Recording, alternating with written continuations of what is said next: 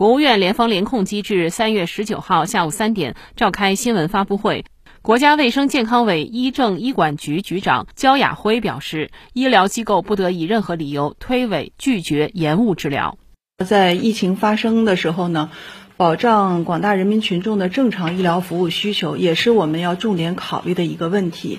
那么，影响人民群众看病就医的最高发的时候呢，就是在发生聚集性疫情，并且在风控区和管控区这一部分的群众的看病就医受到的影响是最大的。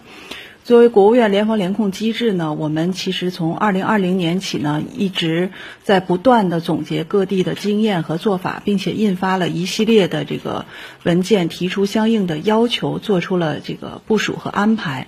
那么，我们要求各个医院呢，要在呃急救的这个抢救室，在呃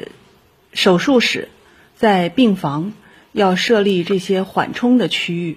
那么设立缓冲区域呢，就是来收治这些呃在核酸的这个检测结果不明的情况下来收治这些这个患者，并且呢一再的强调呢，医疗机构要严格来落实首诊负责制和极危重症抢救制度，不得以任何理由，特别是不得以有没有核酸检测的这个结果，作为推诿、拒绝、延误治疗的这个理由和借口。新华社记者北京报道。